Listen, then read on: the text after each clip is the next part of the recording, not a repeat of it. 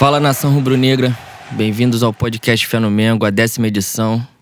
Eu sou Leno Lopes. E aqui é Juan Lucas. Leninho, seu destaque inicial. Meu destaque inicial, boi, eu não poderia deixar de passar esse grande momento da Flá TT. Você chegou aos 3 mil seguidores, finalmente se tornando de verdade um digital influencer da nação rubro-negra. Parabéns, eu sempre acreditei no seu potencial. E você, boi, seu destaque?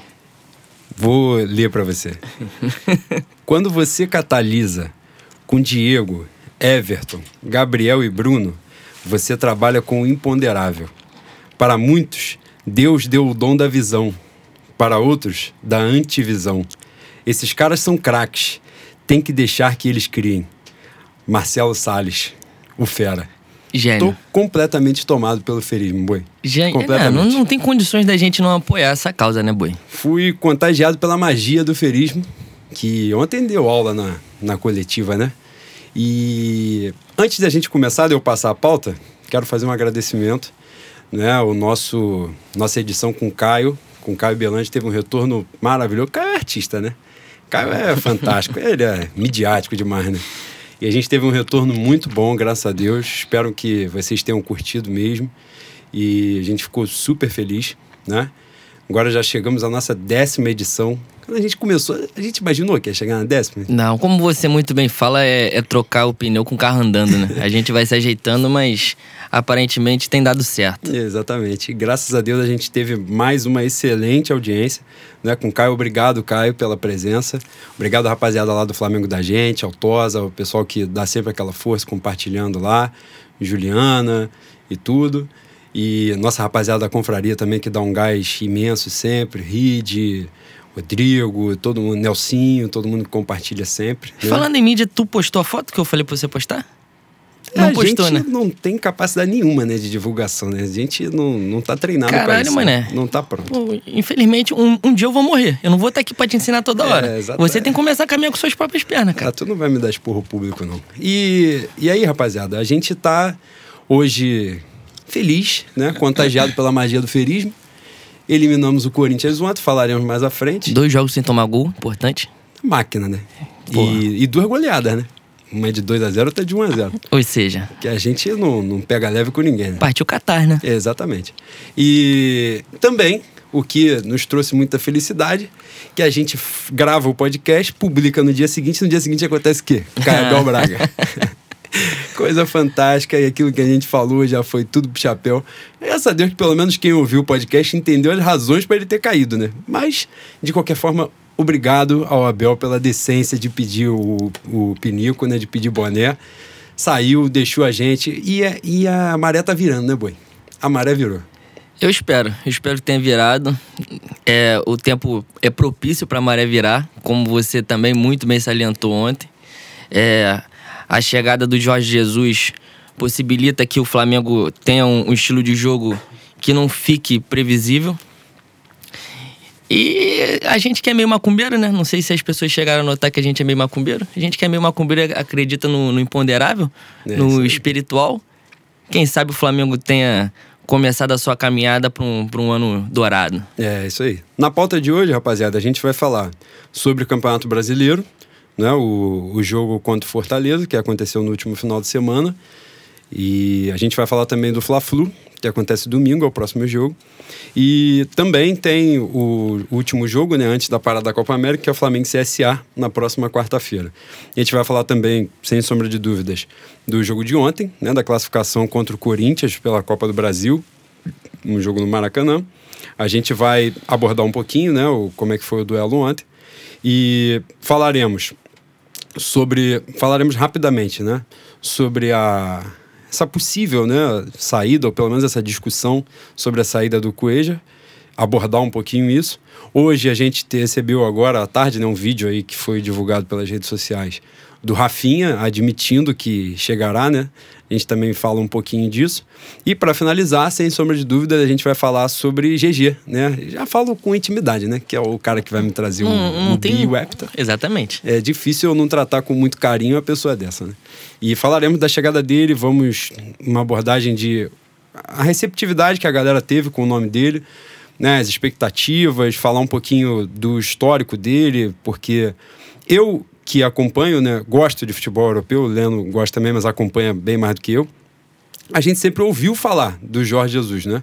Mas eram poucas as pessoas que de fato acompanhavam ali o trabalho, né? Todos os jogos, tudo direitinho né, na, tanto na passagem do Benfica como na do esporte. E aí a gente foi buscou né, mais informações para poder passar para vocês, compartilhar aquilo que esclareceu a gente também para esclarecer a vocês. Né? E vamos nós. Campeonato Brasileiro, Lenin, sábado, Flamengo 2, Fortaleza 0. Que, que você achou da, da atuação do time, primeira já depois da saída do Abel? Eu achei que a gente ganhou de pouco e foi a melhor atuação do Flamengo no ano muito importante também a gente falar sobre a atuação do Diego. Eu achei que foi uma, uma atuação do Diego é, acima do esperado, uma, uma posição que ele não está acostumado a jogar, né? É, eu acho que esse esquema do Flamengo, tirando, tirando a titularidade do, do Trauco ali, que ele não é titular, mas jogou, né? Entrou contra o Fortaleza. Eu acho que é um esquema que a gente pode testar mais vezes durante um ano. Se bem que a gente não está entrando na, no período do ano para fazer testes, né? É... Você diz com três meias? Isso. Jogar com Everton Ribeiro, Arrascaeta e Diego. Eu acho que tem jogo que cabe essa escalação. Eu entraria com o René, porque é um, é um estilo de jogo, é um padrão tático mais para frente, a gente precisa de uma proteção defensiva, e o René é melhor nisso. Mas com o Trauco, a gente, a gente acaba ampliando a, a, a capacidade técnica no campo ofensivo, né? Então, é, eu, eu, como você pode ver, eu tô meio na dúvida se eu jogo com o René ou com o Talco nesse esquema. Mas eu, eu acho que o Flamengo pode jogar mais vezes com o Diego, Arrascaeta e Everton Ribeiro. Gostei muito. Achei que o Flamengo fica bastante ofensivo. Se a gente tiver que sacrificar o Bruno Henrique, embora ele seja um dos artilheiros do ano, paciência. Ou bota o Bruno Henrique de centroavante mesmo, foda-se. Mas eu gostei muito. Achei que o Flamengo. A gente tirou o ranço de Abel, né? Eu ia Tinha falar justamente isso. Tinha um receio muito grande, né? Pela como o elenco ia receber essa questão da saída do Abel, né? E a, a presença de um interino. No sábado, o jogo foi sábado, né? Quatro horas. Isso. Logo pela manhã, no sábado, foi anunciado o Jorge Jesus, né? Foi uma aparente. O Abel sai na quinta, se eu não estiver enganado, né? E logo no sábado a gente já tem o substituto. Então os jogadores já foram pro, pro Engenhão, né? Sabendo quem era o novo treinador, né? Não, essa, essa lacuna não foi tão grande. E com certeza eu acho que causou uma apreensão grande essa ideia de como os jogadores iam assimilar essa questão, né? O Abel é sempre o paizão e tal, né? E ia ter um auxiliar, né? O Jorge Jesus não chegaria imediatamente, o cara estava lá em Madrid vendo o jogo da Champions League lá com o Landim também, né? Onde foi a reunião. Mas achei que o time se portou bem, né? Eu achei que foi um, um jogo primeiro gol foi lindo, né? Jogada muito linda do, dos jogadores, bem. Né? Passou por todos ali, né? O Diego, o Everton Ribeiro. O Everton Ribeiro que dá um passe genial, né, cara? É. Um passe que quebra a zaga dos caras toda. A Rascaeta, a movimentação dele. Inclusive, né, ainda teve isso. Ontem a gente vai falar mais do jogo do Corinthians, mas fica muito nítido, assim, quando a Rascaeta não joga, né, e joga o Diego, né, comparando os estilos de fato, o Diego cadencia muito o jogo, né? Ele segura. E eu acho que isso, para uma circunstância de jogo, isso é importante pra cacete, né? Um jogo que o Flamengo precisa justamente reter mais a bola, né? A bola não ficar batendo, indo e voltando, indo e voltando direto. Ele tem muita experiência, cava aquelas faltas, né, pra, pra amarrar o jogo, isso é importante também. Mas é, é impressionante quando você assiste, né, um jogo do Flamengo, seja em loco ou pela televisão, a objetividade do Arrascaeta, né? Mais uma vez, ele. O Flamengo fez dois gols, os dois gols com assistência dele. O segundo gol, né, que teve a questão do VAR lá, me chamou a atenção, porque eu não estava no estádio. Olhando o lance ali muito rapidamente pela televisão, parecia que realmente estava impedido. Então, um jogador ou outro, porque o Gabriel estava realmente mais sozinho, né? Não dava, o jogador que dava condição estava mais afastado. Então, muito provavelmente um jogador que né, fizesse a função ali não desse a bola, segurasse, ia achar que o cara ia estar impedido de segurar, ia tentar um chute, ia tentar alguma porra. E o Arrascaeta, ele tem essa virtude, a gente já falou isso em outra oportunidade, ele sempre arrisca, ele sempre vai dar o passe diferencial, o vertical. Então nessa, ele foi, a bola sobrou, ele tenta, né, a bola volta para ele, ele já dá de primeira, o Gabriel faz o gol e botou na conta do VAR. E aí o VAR foi definir. E no primeiro gol também a movimentação dele, mas ele é sempre, né, ao longo do jogo, você vai ver sempre ele enfiando bola. o centroavante sempre vai ter chance. O atacante sempre vai ter uma chance, sempre vai pintar uma oportunidade. Faz muita diferença. Ontem, por exemplo, fez muita falta, né? Essa, essa a falta do, do passe vertical, né? Vamos dizer assim. É, eu não sei se o Diego, eu já falei isso, eu não sei se o Diego não enxerga o passe ou se ele enxerga e ele prefere fazer um estilo de jogo conservador. É, piora muito, né? É óbvio que piora a dinâmica do Flamengo. A gente, a gente provavelmente durante todo o ano 95% dos jogos do Flamengo que vai ter que propor. O Flamengo vai ter que furar o sistema defensivo. Então, a gente precisa de um cara que ache o passe. Porque é, os nossos pontos não são tão dribladores assim. Então a gente tem que ir no toque de bola, no 1-2, tocou, passa, aparece. E é imprescindível um cara que esteja no meio-campo e ache os passes como o Rascaeta acha. E os nossos pontos são muito incisivos, né? Normalmente são jogadores de muita velocidade. Exatamente, né? exatamente. Então essas enfiadas do Rascaeta, pô, Bruno Henrique, o Berrio, o Vitinho, são jogadores mais, né, de passar pelas costas do marcador ali. Isso faz muita diferença. E aí, nessa também de o receio de como é que o time ia se portar na mão do, do, do Fera, né? E, o Mauro César fez um levantamento ali bem curto, eu achei muito interessante passar para a rapaziada a diferença de rendimento do jogo contra os reservas do Atlético Paranaense e o jogo contra os, os ah. reservas, um time misto do Fortaleza, né, que tinha sido campeão da Copa do Nordeste no meio eu da vi, semana. Eu vi muitas críticas, não é crítica, né? Aquele jornalismo defensivo de amizade, no caso, de amizade ao Abel. Ele, foi nítido que o Flamengo fez uma grande partida contra o Fortaleza, todo mundo viu, mas algumas pessoas é, desmereceram a vitória dizendo que era o time time do Fortaleza. O Fortaleza jogou o time misto, não. É, porque ganhou a Copa do Nordeste no meio de semana. Mas a gente encarou um montão de time no Carioca e a gente não, não passou perto de ter uma atuação dessa. Então, jogamos contra o time reserva do time misto do, do Atlético Paranaense também. O Atlético Paranaense era, era quase reserva mesmo, acho que só é, Exatamente, e, né? e, passamos sufoco. Então, é, é, um argumento que não faz sentido, né? É. E aí, nos dados que ele botou lá no levantamento, o Flamengo contra o Atlético Paranaense teve 49,9% de posse de bola. Contra o Fortaleza teve 64,1%. Contra o Atlético Paranaense foram 11 finalizações. Contra o Fortaleza foram 20. Contra o Atlético Paranaense, esse foi o dado que mais me chamou a atenção. O Flamengo trocou 300 passes certos. Contra o Fortaleza foram 601. O Flamengo dobrou né, o número de passes certos. E, e isso ficou muito nítido no jogo, né, no desenrolar do jogo. O Flamengo realmente jogou muito bem, controlou o jogo. E o Fortaleza, é, tanto o Fortaleza quanto o Atlético Paranaense, mesmo com times mistos, eles não abriram mão de jogar bola, né? E isso criou, deu espaços também, mas os caras, tanto que eles criaram oportunidade, o Fortaleza também criou, mas o Flamengo realmente se portou muito bem em campo, né? E o diferencial isso também a gente vai abordar na questão do Corinthians, né? Porque é o jogo mais recente. Mas o básico, né? Eu achei que o, que o Marcelo fez o básico, botou os jogadores, cada um na sua, né, na sua função, na sua posição, acertou ali, o Arão não atacando muito igual um insano, né? Deixando buraco a todo momento, deixando alguém vendido lá atrás. E, e o time se portou muito bem, né? Cada um no seu papel direitinho. Até normalmente a entrada do Trauco no lugar do René. O Flamengo costuma tomar um susto maior na, na defesa, né? E não foi o que aconteceu. O time estava sempre muito bem bem postado. O Trauco né? tem melhorado nessa, nessa parte defensiva dele. Né? Não é lógico que não é um supra-sumo, não melhorou absurdamente, mas ele evoluiu nessa parte. Já não, já não toma tanta bola nas costas como tomava quando chegou.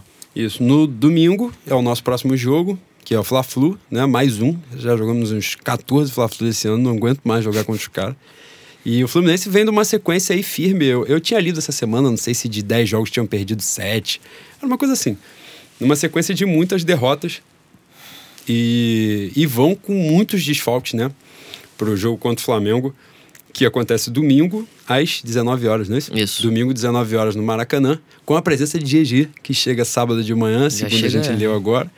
E, pô, a gente tinha que estar ontem no Maracanã, né? Pra ver em festa. E dia, dia de mata-mata é diferente, né? Ele vai ter oportunidade, né? Vai, vai ter, com certeza. O cara vai chegar até Santiago, vai ter muita chance. Ah, exatamente. E o jogo do Fla-Flu, a tua expectativa, né? Os desfoques são importantes, né? Pedro, Ione Gonzalez, os, os nomes principais, assim, do, do time do Fluminense não devem entrar. É tempo que ganhar, né? É jogo, embora seja clássico, o Flamengo não pode abrir mão desses três pontos. A gente tem que focar no brasileiro. Eu acho que o brasileiro é muito mais importante que a Copa do Brasil para a gente vencer. Se a gente tiver que escolher um dos dois, embora a Copa do Brasil seja, um, seja tenha muito menos jogos para chegar. fortuna de premiação é, também. Mas eu acho muito importante pro, pro Flamengo um título brasileiro, um título de consistência. Até a, a, na questão do projeto hegemônico mesmo. Exatamente. Né? De... A gente não pode abrir mão de, de ganhar clássico. Porque geralmente os clássicos são importantes no, ao longo do ano no campeonato, né? Sim. Ah, além da questão né, dos três pontos e jogar no Maracanã e jogar. Se a gente realmente almeja, né, disputar o título Eu não falei que eu espero, né? Desculpa. É, eu espero que a gente ganhe, é, embora a gente tenha os desfalques dos selecionáveis. O Flamengo é, é um time mais qualificado, mas técnico tem que ganhar. Né? Ganhar, se possível, meter saldo, porque os caras vão jogar Exatamente. Com, com muitos desfalques. E logo depois tem Flamengo e CSA, né? que é o último jogo antes da parada para Copa América. Fora, né? É, fora, mas o jogo não vai ser lá em Alagoas, né? Vai ser em Brasília, porque o CSA vendeu, vendeu uma... um de campo. E GG também estará presente, né? Porque ele vai assistir os dois, esses dois jogos antes de ir para Portugal e depois voltar para começar os trabalhos. CSA também. CSA é daqueles times cotadaços, né? Para ser rebaixado em. vai cair em setembro. E, mas, curiosamente, né, o futebol tem dessas coisas, os caras conseguiram tirar ponto do Palmeiras, né? Coisa que quase ninguém conseguiu. E os caras empatarem com gol de Matheus Sávio, cara, gênio, tô... que foi a primeira utilidade que ele teve Tem pro Flamengo, saudade, foi fora do Flamengo. Coisa fantástica mesmo. E eu acho que o Palmeiras, eu tenho falado isso para alguns amigos, eu acho que o Palmeiras não sustenta o, o, a batida do ano. Eu vi alguns jogos do Palmeiras, não é possível que o Palmeiras vai ser campeão jogando aquela bola, mano. Não é possível. Os caras sofreram pra ganhar. Não sofreram, né? O Sampaio Correia não fez. Não, não, não levou grande perigo.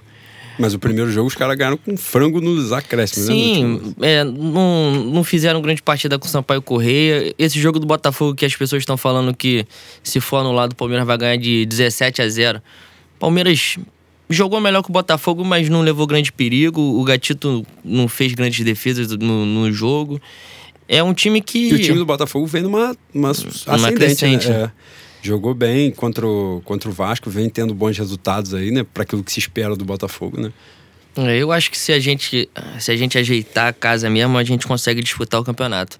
Embora esteja a seis pontos, né? Vamos contar que o Palmeiras consiga vença de novo. Vença de novo. Embora esteja a seis pontos, eu acho que a gente não pode entregar os pontos ainda não. E é fundamental a gente fazer esses seis pontos agora, né? Fluminense e CSA, justamente para se o Palmeiras ganhar os dois, a gente foi pra parada com seis pontos. É uma diferença que dá para tirar em dois jogos. E nós ainda vamos fazer dois jogos contra eles, né? Pô, o último, final, final de semana, o, o Marcos Rocha fez o gol, capou a bola, a bola pegou na canela dele foi no ângulo. Os caras também estão iluminados, né? Puta merda, mano. É, e agora, dito isto, né? Vamos falar de Copa do Brasil. Ontem conseguimos a classificação sobre o, sobre o Corinthians, com mais uma vitória, ganhamos os dois jogos de 1 a 0 duas goleadas de 1 a 0 né? Que a gente não é humilde, né? A gente normalmente pega e goleia mesmo, sacola. E você estava no Maracanã, qual hum. foi a tua. Estava um pouco embriagado. Levemente? Ah, um pouco. Aquele Domecq da sorte?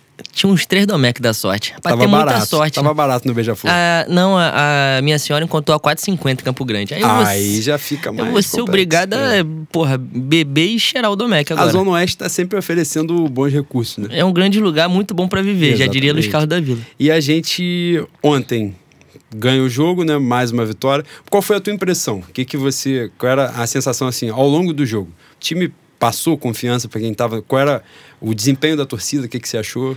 Eu não senti o Flamengo muito ameaçado, né? Aliás, quando eu cheguei em, quando cheguei em casa e abri o Twitter, vi muita gente falando que o jogo foi maravilhoso. Eu falei, caralho, eu tava em outro Maracanã então, mano. Eu vi outro jogo. Achei um jogo burocrático pra caceta. O Flamengo, como a gente já falou, o Flamengo piora na, na criação de jogadas quando o Diego tem essa função de achar os passes. É uma partida fraca do Diego, uma partida tenebrosa do Léo Duarte, mais uma. A gente tem que começar a discutir se ele realmente merece ser titular. Não achou o Wagner Love. É, as grandes oportunidades do Corinthians. O Corinthians jogou muito melhor do que jogou em Itaquera, né? É, foram de bola parada, né? Precisava sair pro jogo também. Por causa do resultado, né? Precisava, mas não, eu achei que eles não, não levaram um grande perigo, não. Você achou que o Corinthians fez um jogo. É, obviamente fez um jogo melhor, mas você achou que eles levaram que um grande perigo? Você primeiro, sentiu ameaçado? No primeiro tempo eu senti, mas não por um grande futebol do Corinthians. Eu senti que o Flamengo jogou abaixo. Eu senti que o Flamengo parecia ser, até escrevi algo nesse sentido, uma mescla ali de nervosismo com arrogância, entendeu? Parecia que o time estava nervoso, mas ao mesmo tempo o time tinha uns lances de pedantismo. Né? O Rodrigo Caio tentar dar uma bola de letra na saída é, do jogo. Diego o, Alves também fez Teve uma, uma jogada nessa. do Léo Duarte com o Diego Alves lá, que o Diego Alves demora uma semana para bater, pra, né? alguém recua para ele, ele demora para bater, bota o Léo Duarte na fogueira e vai um salvando o outro. A gente vai falar do Cuejá que tá na pauta aí. É importante falar também que o, o Pires, embora ele seja muito bom, embora ele, ele seja um cara que realmente ele tem condições de ser o substituto do, do Cuejá, caso o Cuejá saia, mas ele não tá pronto ainda, né? Chega, eu acho que chega a ser falta de ritmo. Sim, ontem o, o Pedro Torre, da ESPN Brasil, postou inclusive que antes do jogo ele tinha, se eu não estiver absurdamente enganado, uns acho que 640, 650 minutos apenas na temporada. E isso aí não dá oito jogos completos, né? Então, assim, é, é realmente. o jogador tá abaixo, né? No ritmo você vê. Inclusive, ontem teve um lance que é um lance no segundo tempo, né? Que ele vai atrás do. Eu não sei quem que é, acho que é do Júnior Urso, né? Que ele vai caçando, caçando, caçando e toma a bola do cara, que é a maior virtude dele, né? Porque ele se posiciona muito bem, ele. E engraçado, ele é meio. tem a cara de psicopata, assim, parece que ele vai dar uma varrida a qualquer momento. Mas você raramente vê uma porrada desleal dele, né? Ele, ele ele sabe desarmar sem fazer faltas, né? Se fazer aquelas faltas idiotas perto da área e tal. E ele vai caçando o Júnior Urso, toma a bola. Quando ele cria a jogada, ele dá no Gabriel, Gabriel devolve nele, ele vê a jogada correta. Alguém faz a ultrapassagem, não sei se é o René e tal. Mas ele erra um passe que parece simples, né? Mas ficou muito nítido que ele erra com medo de não conseguir recuperar e voltar. Entendeu? De forçar alguma coisa, dar uma merda e ele não conseguir aguentar. De hum, ele sabe da limitação dele, né? Exato. E isso daí, para mim, fica muito nítido, né? Que é a questão de falta de ritmo. Tanto é que, não sei qual foi a tua sensação, mas no segundo tempo, a atuação dele foi bem melhor já. Parece que ele se posicionou melhor, ou o, o Marcelo posicionou melhor o Arão, né? De uma forma complementar melhor ali. O Flamengo, o Flamengo no segundo tempo, para mim, ficou muito mais bem postado, né? O Flamengo fez um, um primeiro tempo ruim, o Corinthians teve aquela bola na trave. O Corinthians jogou muito no erro do Flamengo, né? Tem esse erro do Rodrigo Caio, que gera uma chance. Tem esse erro, do, essa lambança do Diego Alves com o Léo Duarte. Algumas saídas de bola equivocadas. Sempre na, um erro do Flamengo. Sempre os caras, é claro, né? Tem o mérito deles, que marcaram bem por pressão ali. Mas a partir da bola na trave do Ralph, aquilo que me deu muda. um cagacinho. Puta merda. Quando a bola saiu do pé do Ralph, eu falei, ai meu Deus do céu. E tomou um gol do Ralph daquele é sacanagem. Aí é pra acabar, né? Acaba Aí o jogo é ali mesmo. fora mesmo. Foda-se. Mas a partir daquela bola na trave, o Flamengo muda. O Gabriel começa a pressionar lá na ponta, aí consegue um escanteio e o Flamengo perde uns dois, três gols em seguida. Eu vi que você reclamou pra Ribeiro. caceta do Gabigol. Por que, que você reclamava é, ele do Gabigol? estava jogando de quina, né? De azulejo, né? Porque a bola batia nele e voltava... E não voltava no meio campo, voltava lá na defesa do Flamengo de novo. Então é um negócio desesperador. É, é o que eu falo. Ele tem uma questão... É, a movimentação... Ele se movimenta muito bem. Ele é um cara muito forte. Né? Então ele, pô, se ele tiver que ir em cima do zagueiro direto, ele vai em cima e o zagueiro vai dar um doce, porque ele tá sempre em cima do cara. Só que ao mesmo tempo, e, né, e essa força dele se reflete em força de finalização, ele não é bizonho nisso, não. Apesar de perder uns gols, né, claros aí ao longo do ano. Mas em compensação, a tomada de decisão dele é horrível. A quantidade de vezes que você vê ele num jogo fazendo um, tendo uns erros assim ridículos, né? Uns erros primários. De na hora que tem que chutar, ele toca a bola, na hora que tem que tocar, ele chuta e corre pro lado errado. É um negócio meio insano. Mas ele é um cara que se entrega muito. Então, é, obviamente, vai cativar a torcida, porque a torcida gosta daquilo. E é muito importante que o cara faça isso. Né? Não é que todo jogador tenha que fazer só isso. Tem que jogar bola. O Arrascaeta, por exemplo, não vai ficar dando carrinho porrada, mas é um cara muito decisivo. Né? Mas, de qualquer forma, o, o meu problema é, é, com esse, assim. Acho que pra, se ele tem a inteligência de jogo melhor, ele é jogador de clube grande europeu. Pelo porte físico dele, pela condição dele e tal. E ontem eu não achei ele tão bem. Como você falou o lance do Léo Duarte. O Léo Duarte, na verdade, ele tem uma dificuldade imensa com um centroavante que faça pivô. Imensa. Já passou. Ele já admitiu isso em entrevista, né? Ele já passou sufoco com o Guerreiro, com o Fred. Porra, no Flamengo Cruzeiro, ele, o Fred ganhou todas dele, todas. Ele ganhava no meio campo, ganhava na área do Flamengo, ganhava em qualquer lugar. Pô, ele passou sufoco no, no segundo jogo da final com o Marrone, pô. Um maluco horroroso de ter no Vasco. A sorte que o cara é horroroso. O cara ganhava dele no pivô e não conseguia fazer mais nada depois. Só que, pô, Fred, Guerreiro, Wagner Love, os caras vão conseguir fazer alguma coisa depois. E isso é muito perigoso, né? Isso é muito complicado. Mas em compensação, você falou dos, dos jogadores que não foram tão bem. Rodrigo Caio deu esse mora no início, mas outra partidaça, né? Mais uma. Meu zagueiro de condomínio é, é um condomínio. Obrigado, São Paulo, né? É um condomínio Rio das Pedras, né? Um condomínio da milícia, porque o maluco é maravilhoso. É gênio, porra. Obrigado, São Paulo, né? Pelo mimo. Pelo amor de Deus, né, cara? Eu diria Tati Mendes, no Twitter. Eles não é à toa que eles estão há tanto tempo sem ganhar porra nenhuma, né? Cara, eu tô falando disso do São Paulo, como é que é a vida, né? Eu cresci vendo São Paulo ganhando a porra toda. O Léo Leal, nosso parceiro lá também, tava metendo essa que para quem viu, né, aquele São Paulo campeão mundial, tricampeão brasileiro e tal, hoje ver o São Paulo dessa forma é um negócio é. revigorante, né? E me deixa muito contente. Mesmo. E chega a ser assustador, né, cara? Sim, Porque sim. eu, quando comecei a acompanhar futebol de verdade mesmo, eu, pô, todo ano era, era a música do, do Guanabara de Natal e o hino do São Paulo. Caceta, mano. Eles Viu? ganharam o campeonato, acho que foi de 2008, né? Acho que as 5, 6 rodadas de antecedência. Ah, bagulho igual o Paris Saint-Germain. Né, ganharam em setembro, mano. É um bagulho Quando ridículo, rolou né? o Círio de Nazaré no Pará, o São Paulo já era tricampeão. Pô, um bagulho doido. É... Os caras caíram muito em pouco tempo. E Enfim, outra... foda-se São Paulo. Exatamente. Nos deram o Rodrigo Caio, nos levou o Everton, que falou que ia ser campeão, foi pra um time que um ia bostão, ser campeão. Bostão, merdão. E outra partida também muito importante do Everton Ribeiro, né? Tem sido. Tem, eu não vou dizer que ele tem sido o melhor jogador do ano, porque o Bruno Henrique realmente tem, tem sido muito decisivo, né? Apesar de ontem não ter participado de nenhum lance de maior perigo, mas é um cara que tem feito, né, é o maior artilheiro da temporada, é o, é o artilheiro da temporada, é um, tem um número de assistência muito alto e tal. Mas Everton Ribeiro, mais uma vez, né, muita movimentação e mais uma assistência também, né, de, sendo decisivo, né, de fato, na hora, no final. É, ele, ele, nessa temporada, ele tá fazendo o que a gente espera dele, né.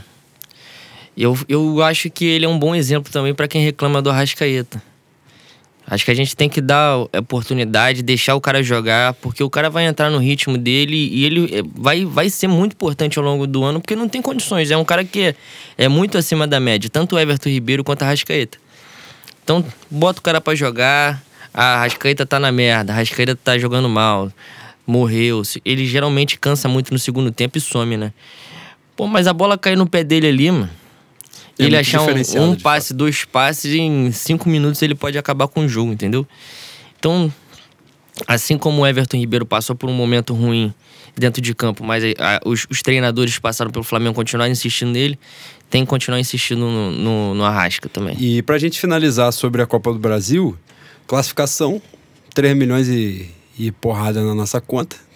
Espero que a CBF já tenha feito o TED já. Ah, já tenha eu caído. espero que eles tenham tido a é, decência é, já de, de, ter depositado. Né? Tem que cair pra GG chegar e olhar a conta robusta e ficar mais à vontade, né? Não, não se sentir pressionado. Porque ele merece toda a alegria do universo exatamente. também. Depois daquelas entrevistas. Pô, fantástico. A gente vai falar sobre isso. E segunda-feira tem sorteio, né? Tomara que o Fera que já chegou, né? Duas goleadas, sem tomar gol. Tem. Tá, já vou botar essa resposta nele que já tem que beliscar o Fluminense e CSL tem que ganhar já me. Já me. já, já tô mal acostumado. Já, já tô mal acostumado. e eu quero goleando também. Você tem que seguir na, na, na, sequência. E sorteios estão vivos aí. Bahia, né? Bahia passou, Grêmio já passou, Palmeiras já passou, Internacional também. Hoje, né? A gente está gravando na quarta-feira, amanhã já teremos aí é, Cruzeiro ou Fluminense. Eu acredito que. Eu acho que o Fluminense consegue aprontar, mas está com muitos desfalques, né? Então é bem provável que passe o Cruzeiro, né? Galo e Santos, no, o jogo em Santos, né? Que é amanhã, né? Então, é, que é amanhã. Então acredito que. Eu acho que dá Santos. E o outro é Atlético Paranaense Fortaleza, Fortaleza. Bem provável. É no Paraná, né? Então é bem provável que dê Atlético Paranaense. Então, assim, eu, pro sorteio, eu acredito que evitando Palmeiras e Grêmio, né? Não pegar nessas quartas. Claro, não tem mais nenhuma carne assada, né? Como eu tava falando ontem com o Rodrigo. Carne assada não tem mais, que a gente já tá nas quartas de final também, né? Já não tem Mas eu acho que se a gente. Mas não... alguns times dá para evitar, né? Eu acho que se a gente não pegar Atlético Paranaense e Palmeiras, o resto. Eu acho que o Flamengo não tem grandes dificuldades Eu acho de, que o Grêmio jogar, não, não, vive um bom momento, mas o Grêmio sempre é um time copeiro, né? Um time que eu, eu busco evitar. Chegar na semifinal aí já é diferente. É outra Nessa, questão. Na, na, atual conjuntura, eu, eu, eu, prefiro pegar o, o Grêmio do que pegar o Inter. Do que o Inter? É, eu acho que o Inter tá mais. tá, tá melhor montado no caso, né? E a chance do Guerreiro fazer Exatamente, gol no Flamengo, era, seria o complemento. Né? A é. lei do ex tá ali, tá presente. Bom, então, boa sorte pra gente no sorteio de segunda-feira, né? Que a gente pega um adversário aí mais tranquilo. E, e, nessa, nessa parada da Copa América dá para planejar legal, né? Estudar o adversário, né? Tudo bonitinho. Essa parada também tem o planejamento para o jogo do Emelec, né? Das oitavas de final da Libertadores. Então tem bastante tempo para ser trabalhado. Agora, antes da gente abordar a chegada do, de GG, nós vamos falar rapidinho, bem rapidamente, dessas especulações sobre a saída do Cuejar, né? E, e a chegada do Rafinha. Começar de trás para frente. Rafinha já admitiu, né, que chegou, já estava né, praticamente certo, todo mundo já estava até contando com ele, já escalando o time com ele já para a volta da, da Copa América. Mas agora, graças a Deus, o cara já admitiu. É um ganho grande, né, Lenin? Pra, é, pra claro gente, que né? é. A gente tem que parar Rodinei na lateral direita. Mura baixíssima. Né? Porra, pelo amor de Deus, aí é, é um ganho maior. Ele chega como quase gênio da bola, né? Chega quase Pelé, leando peixe é, frito. É, né? o Pelé das laterais. Ele é titular, reserva e se puder, bota ele na presidência também, porque não, porra, é muito diferente, muito diferente. O, eu, como eu já, eu já falei no, em algum programa que a gente fez, eu não, não acompanho muito bem a carreira do Rafinha. Você disse que ele é um cara que mais, é, defensivo. mais defensivo. Eu não acredito que ele sinta tanta diferença assim no futebol. Eu acho que ele vai nadar de braçada aqui. E é um, um, ganho técnico absurdo pro Flamengo, né? E é um cara que tem uma boa condição física também. E também ninguém ficou oito anos no Bayern de Munique à toa, à né? toa, né? Isso aí é importante. Sobre essa questão da saída do Cuejar, né? Ao que parece, não há uma proposta, né? Apesar de todo Isso esse. Isso aí é uma falta de vergonha barulho, na cara, né? né? De todos os envolvidos. Da menina, do, do marido dela. A gente vai ser processado. A gente não, eu, né? Mas foda-se. Porra, isso aí é uma sacanagem. É, os caras só pontuar. Arrumaram. Numa, numa reportagem do, do amigo jornalista, grande jornalista, do Tiago Cordeiro, lá do arroba Cronista Esporte, quem pudesse. Ah, você conhece o cronista? Conheço. Pô. Porra, você é muito. Porra. e numa reportagem né, muito séria dele, tudo checado lá. A jornalista que faz a entrevista com o Cueja na. E sai no Globo Esporte, né? Ou no Esporte Espetacular, não sei onde é que sai essa porra. Essa, essa jornalista que faz a entrevista com ele é casada com um cara que é o dono da agência, ou é o agente. O cara, na verdade, é agente de jogadores, dentre eles o Coeja. Né? Então, no mínimo, aí há um conflito de interesse, né? Porque se você for observar, eu condeno até menos a questão da jornalista, para ser bem sincero. Por quê? As, você olhando a entrevista, as perguntas são mais suaves do que as respostas. O pior está nas respostas. Entendeu? E a resposta quem dá é o jogador. Ah, eu acho então, que eu acho que gatilhado. Mais uma vez, não, isso aí era, é nítido, né? É o que eu estou dizendo. Tem umas questões que não precisam ser, elas têm que parecer ser já. Entendeu? Essa é, é importante. O cuidado já tem que ser com a imagem, não necessariamente com o objeto, com o assunto. E nesse caso faltou o cuidado. Desvio de interesse total, né? conflito de interesse, na verdade. É, não poderia acontecer daquela forma. E essa não é a primeira vez que acontece. Que ano passado o Cuejar também cavou saída sem ter proposta, ou pelo menos pelo menos esse ano se diz que não há proposta mesmo, né, oficial. Segundo os, os melhores setoristas do Flamengo, não há essa proposta. Há sondagens e tal, mas ninguém chegou com dinheiro, com papel assinado ali e botou na, na mesinha do Flamengo. Então, mais uma vez, cavando. Ano passado ele cavou, conseguiu uma renovação. Ah, se renovou e o salário não é fantástico. Isso é um problema de quem renovou, porque o cara renovou e assinou. Ele, ele aceitou aquilo ali que ele recebeu. As luvas que ele ganhou, o empresário lá da época assinou, concordou. Então, isso daí é outro problema. Não dá para todo ano, o cara tem que contar até 2022. Toda janela, né? Porra, toda janela o cara vai ficar cavando saída para poder ganhar reajuste de salário. Então, o bagulho tem que ser profissional. Se fosse um Arão da vida, um, não, né, um, sei lá, um jogador aí qualquer, um Pará, um Rodinei, os caras já estavam pregando né, né, na, na, parede. Eu, por muito menos, fiquei com o ranço do troco que não vai passar nunca, só vai passar quando ele sair do Flamengo, que ele conseguiu dar entrevista, eu não sei se era numa Copa América, que ele jogou Copa do Mundo, sei lá, que estava insatisfeito, acho que foi Copa do Mundo, 2018, foi ano passado que ele estava insatisfeito com o Flamengo e queria sair. O Flamengo pagando puta no salário para ele, ele me dá entrevista que ele não quer trabalhar lá. Ah, então para de receber, porra. Então sai, então paga, pega a multa rescisória e paga o clube e sai, vai embora. Então isso aí é postura ridícula. Apesar da gente gostar muito do Cueja como jogador, como ídolo e tal, mas para mim, postura deplorável e parece que pegou mal. Parece que pegou mal lá dentro. E é importante que pegue mal mesmo. Importante tomar a chamada, tomar uma chamada no cangote, que é, esse tipo de postura aí não pode passar batido, É incidente, não. né, mano? É incidente. Ele não, não pode Não pode tratar assim o Flamengo. Embora ele nunca tenha feito corpo mole dentro, dentro de campo, embora ele seja muito importante pro Flamengo, ele não pode tratar as coisas assim, realmente. Exatamente. E agora a gente vai passar para o último ponto da pauta, que é a chegada do Jorge Jesus. Como é que você viu é, a chegada de um treinador europeu, a escolha por um treinador europeu? Foi muito preocupante, porque ele não tem a barreira do idioma, mas ele tem a barreira dos costumes, né? É, o jogador, eu acho o jogador brasileiro muito burro, principalmente quando a gente está jogando sem a bola. É, eu tinha a preocupação do Jorge Jesus estar se metendo num, num, lugar onde ele não conhece nada do futebol. E aparentemente isso aí não acontece porque ele, ele é tarado pro futebol, né? Ele já deu algumas entrevistas falando que tem um PFC na casa dele. Ele acompanha mesmo, ele fica de madrugada vendo os jogos. E a minha outra preocupação é com relação aos jogadores, e essa ainda existe. Ele, é, ele é um, um, um treinador que exige muito todo dia do jogador. O brasileiro não está acostumado a isso, tanto é que a gente falou no, no, Acho que foi no último programa que o Flamengo perde pro. Não, penúltimo. O Flamengo perde no sábado e tem folga na segunda-feira. Sim. Não, no último, foi com o Caio. Com o Caio mesmo a gente falou. Isso aí passa longe, né? Vai passar longe de acontecer com o Jorge Jesus. É, e eu acho também que o, os jogadores têm que se preparar para trabalhar o psicológico, o mental, ter que pensar durante o jogo. A minha impressão é que os jogadores não pensam durante o jogo. Eles passam a pensar quando estão com a bola. Quando eles não estão com a bola, eles não, não têm, não têm um, um, o hábito de, de pensar o jogo. Isso vai mudar e, e, é um hábito mais, eu acho, mais difícil do que padrão tático, do que movimentação. Juliano ontem falou, você estava falando do lance de postura, né? Juliano ontem falou um negócio importante. Eu não sei se a gente se acostumou dessa forma, mas, ou se há uma impressão apenas, mas por muitas vezes o Flamengo nos jogos decisivos, né? Parece que os jogadores estão com aquela expressão de que é assim, doido pro jogo acabar, entendeu? E, e nesse sentido, eu acho, que, eu acho que é um peso, né? Um peso que vem nas costas de, de anos, né? Desses últimos anos, pelo menos desde 2017, né? 17, 18 e esse ano começando de aquele peso por ganhar títulos grandes, né?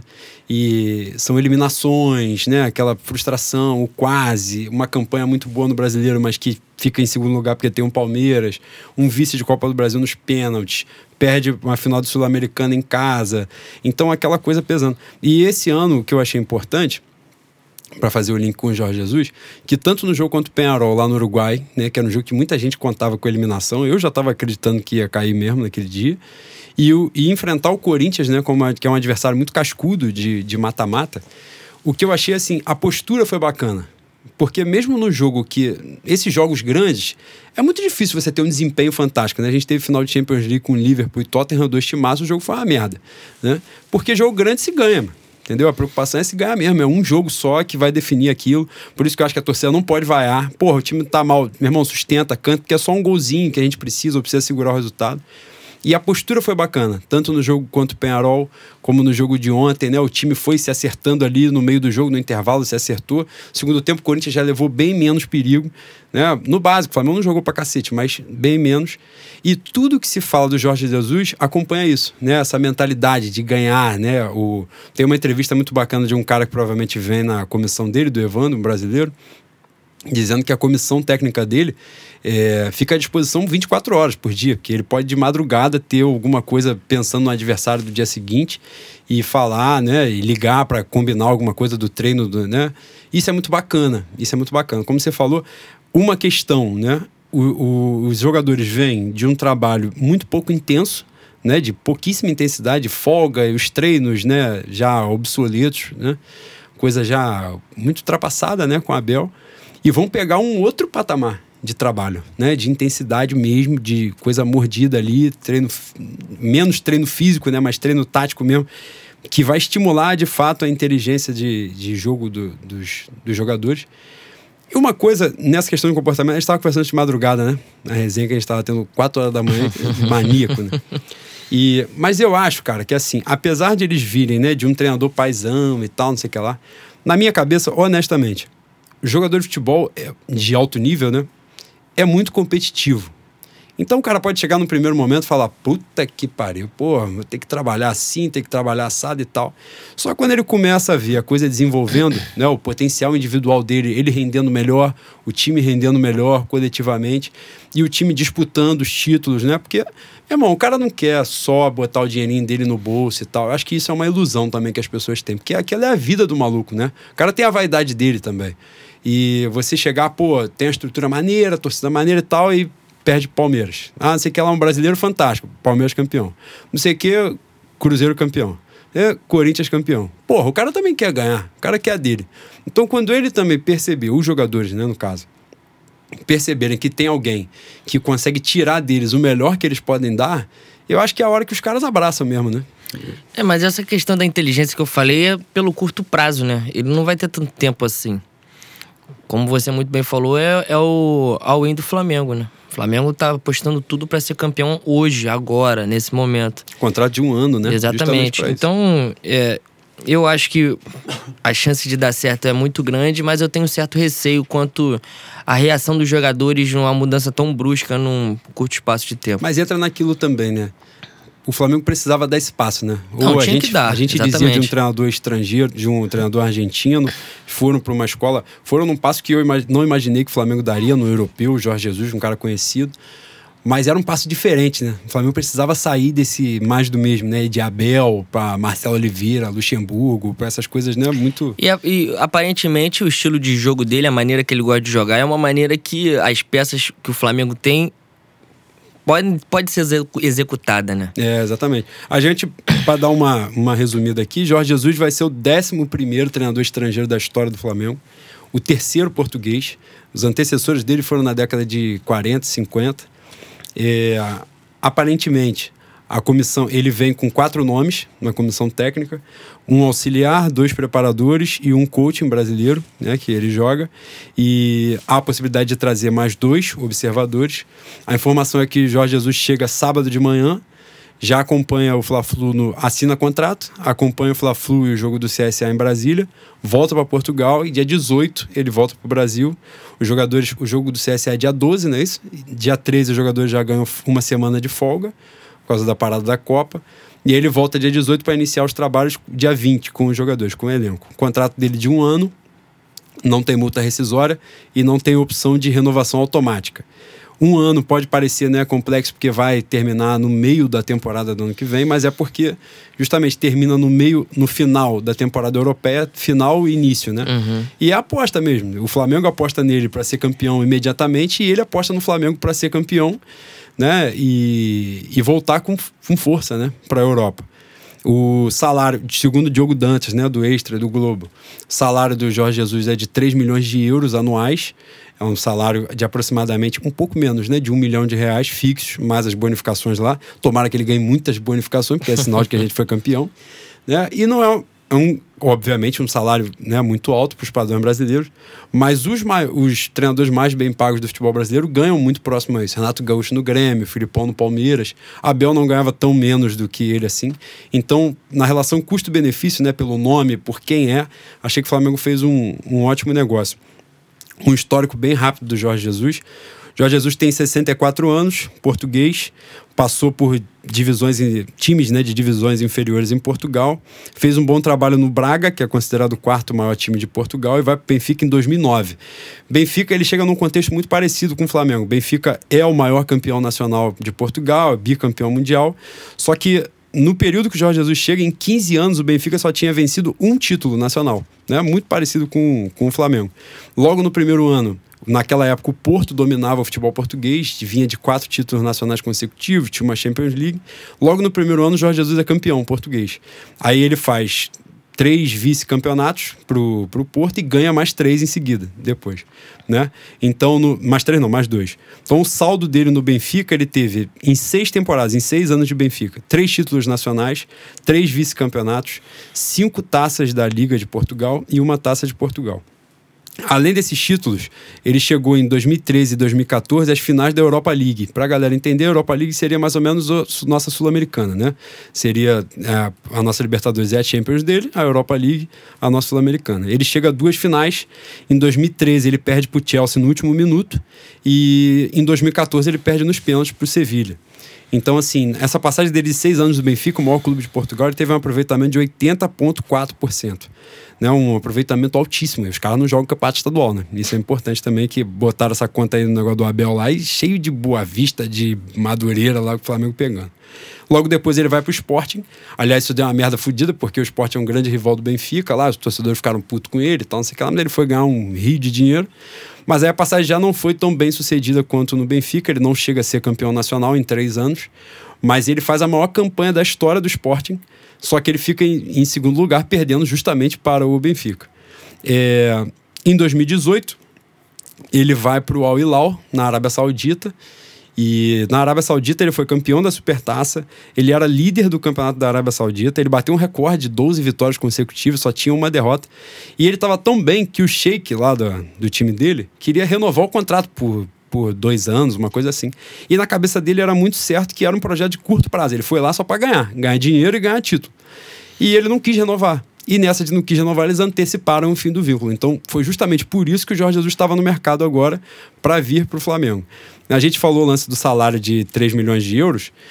Para você ter uma ideia, o Jorge Jesus ganhava 8 milhões de dólares limpos na Arábia Saudita, surra de dinheiro. Né? E o cara abriu mão de ganhar mais dinheiro ainda para poder estar no mercado. Ele falou na, na entrevista que ele deu no aeroporto que a proposta do Flamengo era muito mais pelo, pelo que o Flamengo oferece ali esportivamente do que financeiramente, né?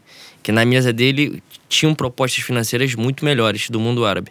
Sim, e falando de modelo de jogo rapidamente, os times do Jorge Jesus, eu peguei a, a thread do, do jornalista no Twitter, né, os times dele costumam ser muito ofensivos, né, de linha muito adiantada e tal. Os números dos times dele de gols marcados.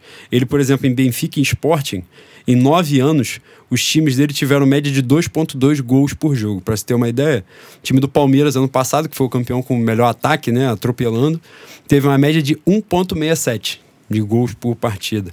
Formação que ele costuma usar 4-1-3-2. Isso que o Leandro estava falando, da questão de casar muito com os jogadores que o Flamengo tem, né? Ele joga com a, a linha, né, os quatro defensores ali, um volante, três meses e dois caras na frente. Então, eu não sei, eu acho que a diretoria do Flamengo não teve essa ideia brilhante de procurar, que é o certo, né? De procurar, o, pensar no estilo de jogo depois procurar o nome que atende aquilo ali.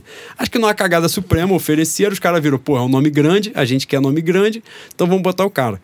Mas no final das contas, o estilo de jogo do Jorge Jesus casa muito com o que o elenco do Flamengo, né, o elenco pode oferecer e aquilo que a torcida deseja também, né? Que é muito importante. Uma das grandes críticas ao Abel era justamente essa, não entender muito o, a visão que o torcedor do Flamengo tem, é, o estilo que o clube histórico tem, historicamente tem de jogar futebol.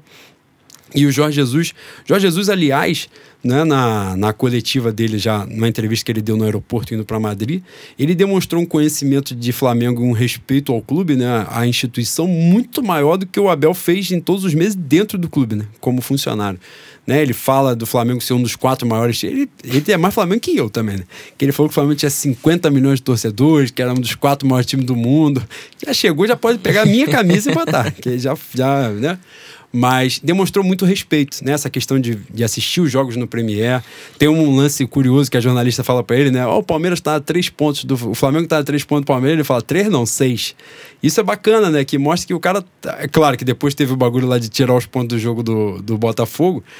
Mas foi bacana porque mostrou isso. Que ele tá atento, né? Que, que ele, ele tá, tá vendo. Exato. E passa pela questão que você falou, não é de não tá caindo de paraquedas, né? Não brotou lá do nada. Ele sabe onde ele tá indo, ele sabe o que ele tá fazendo, ele sabe que ele não tem tempo para planejar muita coisa, ele tem esses 20 dias para fazer uma intertemporada ali, né? Acertar o, o, os passos que precisam para desempenhar logo por título, né? Copa do Brasil, o adversário que vem, Emelec, pegar o Campeonato Brasileiro e buscar o Palmeiras, né?